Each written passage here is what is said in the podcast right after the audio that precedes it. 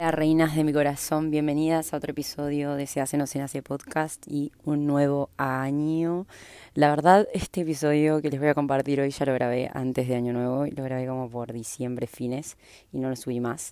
Pero las quería saludar por este año nuevo, espero que sea un año increíble para todas. Para mí el 2022 fue un año de mucho crecimiento y mucha incomodidad, mucha incertidumbre y mucho dolor también, lo cual no significa que haya sido feo para nada, crecí un montón. Así que bueno, les quería desear un gran año a todas. Ahora en este momento estoy en Bariloche y me vine a quedar unos meses acá. Y así que va a ser un flash porque se cumple el sueño que una vez tenía de tener un podcast e irlo grabando en diferentes ciudades.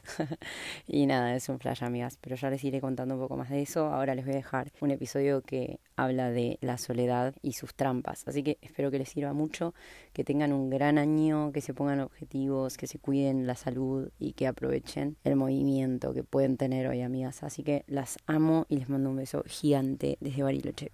Bienvenidas a otro episodio de Se hace no se nace podcast. Espero que estén muy bien viviendo sus vidas y sus procesos flasheros de este mundo que es un flash. Yo, como saben, las que me siguen en Instagram y las que no, bueno, les cuento acá, anduve con procesos súper zarpados, transformadores, desde la ayahuasca hasta dos cursos de coaching vivencial que fueron un mega archiflash. Estoy en el proceso del segundo igual, que creo que me va a romper la cabeza, lo estoy viviendo y es re intenso. Son cinco días, son cursos en los que, bueno, está involucrado tu cuerpo, digamos, hay que poner el cuerpo, por eso es vivencial y bueno, el cuerpo justamente es el representante de todo el inconsciente, ¿no? Es donde se alojan todas esas emociones estancadas, de donde están todas las estructuras más rígidas de tu ser, entonces al involucrarlo, se empiezan a mover todas esas cosas y es muy zarpado. Así que anduve este mes de noviembre pasado, fue una locura para mí. Igual fue así, obviamente planificado por mí. Yo como que dije, loco, tengo ganas de obtener herramientas externas, tengo ganas de salirme de este encierro de camino solitario, ¿entendés? Y abrirme a que otras personas me den herramientas o me guíen y me ayuden y me acompañen, ¿entendés?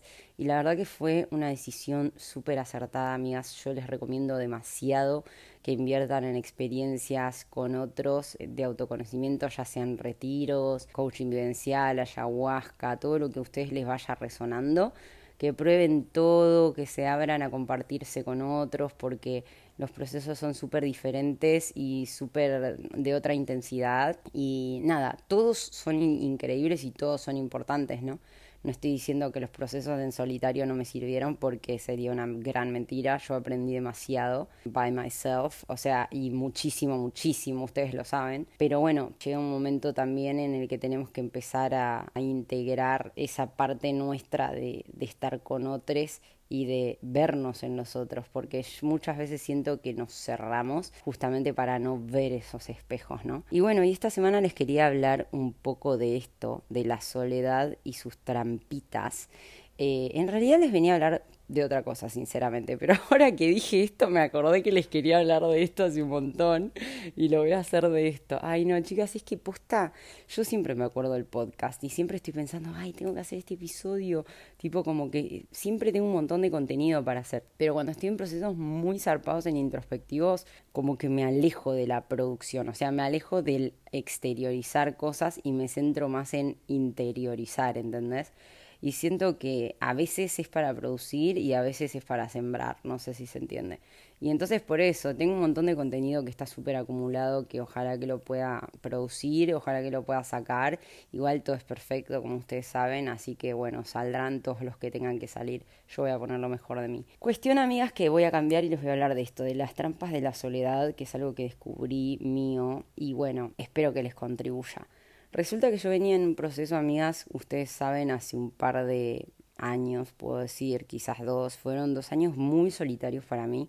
No te digo en el que no vi a nadie, pero sí me cerré muy zarpadamente a la sociabilización, como que en el proceso como que dejé de salir, dejé de ver gente, me separé de un montón de amigos, está, eh, que son cosas que, a ver, te digo que fueron tomadas las decisiones desde un lugar de conciencia, porque la verdad es que no es que me arrepiento, pero me di cuenta que generé como una pared, viste, de tipo, acá no pasa más nadie, sobre todo me di cuenta que eso había pasado desde la última vez que había estado con mi exnovio, que nada, como que fue un momento triste para mí, doloroso. Entonces ante el dolor me reculé, me encerré en mí misma y es como que la decisión que tomé en ese momento de dolor fue tipo, acá no va a pasar nunca más nadie, ¿entienden?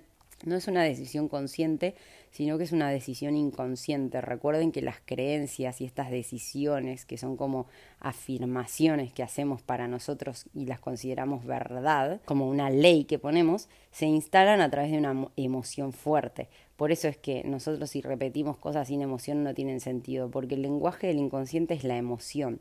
Todas las creencias que nosotras tenemos fueron instaladas por emociones fuertes, eventos fuertes, ya sean de felicidad muy fuerte o de tristeza muy fuerte, ¿entienden? O de susto muy fuerte. En esos momentos sacas una conclusión y la instalas. Y a partir de ahí funcionas a partir de eso. Entonces lo que yo hice inconscientemente en ese momento de dolor fue tomar la decisión de que no iba a entrar nadie más a mi vida y que nadie más me iba a lastimar. Y en base a eso empecé a creerme que yo sola estaba súper bien y la realidad es que lo vivía así, tipo yo iba al gimnasio, estaba en mi casa en paz, nada, vivía súper tranquila, vivía agradecida, meditaba, leía, como que la verdad me sentía bien, pero después me encontré que en ciertas situaciones que necesité gente, que esto si no me equivoco en otro podcast se los conté un poco, en momentos en donde me pasó algo con la piel que me agarró como si fuera como una alergia o algo por el estilo en el que me empezó a picar todo el cuerpo, se me metió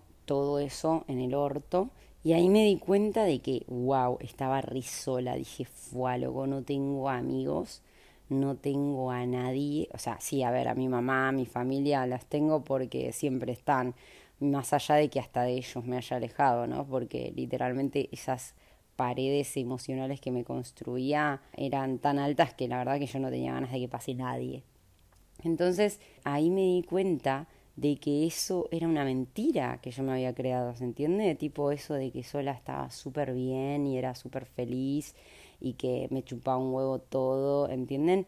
Y ahí caí, cuando se me cae todo el ego en la misma fragilidad humana, dije, wow, loco, me siento re sola, estoy re triste, quiero a alguien, quiero un abrazo. Y yo misma alejé todo eso de mí, ¿viste? Y entonces ahí me cayó la ficha, amigas, y ahí fue cuando tomé estas decisiones de decir, loco, no, yo me voy a abrir, yo quiero ir a lugares, quiero conectar con gente, quiero dejar de mentirme. Y a través de estas experiencias de ayahuasca, de coaching vivencial, lo que me di cuenta fue que yo no quería tener relaciones con los demás, porque en cada relación, no estoy hablando amorosa, ¿eh? estoy hablando cada relación que tenés con un ser humano externo a vos es un espejo. Entonces vos ves espejos en todas partes, vos no podés evitar verte cuando salís a la calle, ¿entendés? Vos no podés evitar verte cuando interactúas con compañeros de trabajo, con amigos, con novio, con quien mierda sea, con tu familia, y ves todo el tiempo tu interior y hay cosas que te duelen de tu interior. Entonces, como no sabemos qué hacer con eso o no queremos hacernos cargos de eso, no queremos sentir lo que nos pasa porque tenemos terror, porque nos duele o lo que sea que veas en tu interior, a veces puede pasar que nos encerramos en esta mentira del eh, soy re feliz solo. ¿Entienden? Me di cuenta que la soledad puede ser en, en, en su extremo, porque yo pienso que la soledad es súper sana, hay que tener momentos de soledad, ser una persona absolutamente dependiente de estar con otros para mí no es sano, pero otra cosa es el extremo de no tener ninguna relación, de aislarte de la sociabilización, como en mi caso yo lo había hecho no dejar que nadie pase a tu mundo interno, eh, eso es más un signo de evitación. Estás evitando ver lo que hay en tu interior porque probablemente hay mucho dolor, probablemente tengas mucho miedo de mostrar quién sos, probablemente tengas mucho miedo de que te vuelvan a lastimar si te abrís eh, y un montón de otras cosas que la realidad es que te van a hacer sufrir cada vez más si no te das cuenta que lo estás haciendo y empiezas a abrirte y empiezas a buscar ayuda, ya sea como en estos eventos que te digo, porque la verdad que yo no creo tanto, amigas, en la psicología tradicional, yo ya se los comenté, Para mí hay un factor emocional que es clave en estos procesos de contacto humano que no te lo da la psicología. Y bueno, yo la verdad que estoy más para el tema de retiros y más donde tengas una conexión más humana con la gente, ¿no? Abrite si ves que te estás eh, evadiendo, si ves que te estás aislando. Yo te diría que cuando lo sientas, obviamente, porque cada uno tiene sus tiempos, pero lo que les vengo a presentar acá es como esta mirada de algo que me pasó a mí, de algo que me di cuenta y que la verdad es que no me había dado cuenta y tampoco lo había escuchado en ningún lado, ¿no? Y más porque uno se cree mucho las mentiras de uno. O sea, yo me recreí que yo estaba re feliz y que no necesitaba a nadie, que todo el mundo me chupaba un huevo. ¿Entendés? Yo realmente vivía desde ahí. No es que a las noches lloraba, triste. No, yo a las noches me iba, sentía, me sentía re bien, me abrazaba para dormir y me sentía completa, ¿entienden? Me sentía feliz. Eh, o sea, me creí un montón eso, ¿entienden? Que no necesitaba a nadie. Y es verdad, no necesitaba a nadie mientras estaba súper bien. Pero la realidad es que somos humanos y tenemos nuestra parte vulnerable y tenemos que, que armar redes porque necesitamos ese afecto, ¿se entiende? Lo necesitamos, somos seres afectivos. Entonces al aislarnos de eso, lo más probable es que tengamos muchas heridas que no queremos ver y que nos duelen. Pero esas heridas hay que sentirlas, amigas, hay que sentirlas porque no las vas a poder evitar toda tu vida, ¿entendés? Porque te va a pasar factura en algún momento u otro. Entonces, si escuchas este podcast y estás en esa situación en la que te sentís que te estás aislando de que la gente te vea, porque esto es otra cosa también. Uno puede relacionarse con mucha gente también y no dejar que nadie te vea. Ojo, porque esto también sucede como una soledad de vivir a través de una máscara que en realidad no sos vos y con esa máscara te relacionas con todo el mundo, pero a la vez te sentís re solo porque sentís que nadie te conoce. Bueno, yo vivía así también antes como mucho tiempo. Siento como que nunca había dejado pasar a nadie a mi vida, ¿entienden? O sea, cuando empecé este proceso, por ejemplo, de hacer este podcast y demás, sí me empecé a abrir mucho más pero antes era como nadie pasaba mi vida, nadie sabía nada de mí, ¿entendés? Pero yo me relacionaba con gente igual, entonces también hay una falsa sociabilización en donde no dejo a nadie pasar a mi mundo interno, nadie, nadie me conoce, pero veo gente. Entonces, lo que estoy hablando acá es de esa apertura de conectar con otros, ¿no? Que yo sé que es tan compleja, porque estamos todos con una armadura medieval en la calle y la realidad es que hay poca gente conectando. Pero hay lugares y yo recomiendo altamente invertir en estos eventos, en esta clase de, experiencias que te pueden llegar a conectar con personas desde un lugar humano. Me parecen que son súper necesarios y sanadores.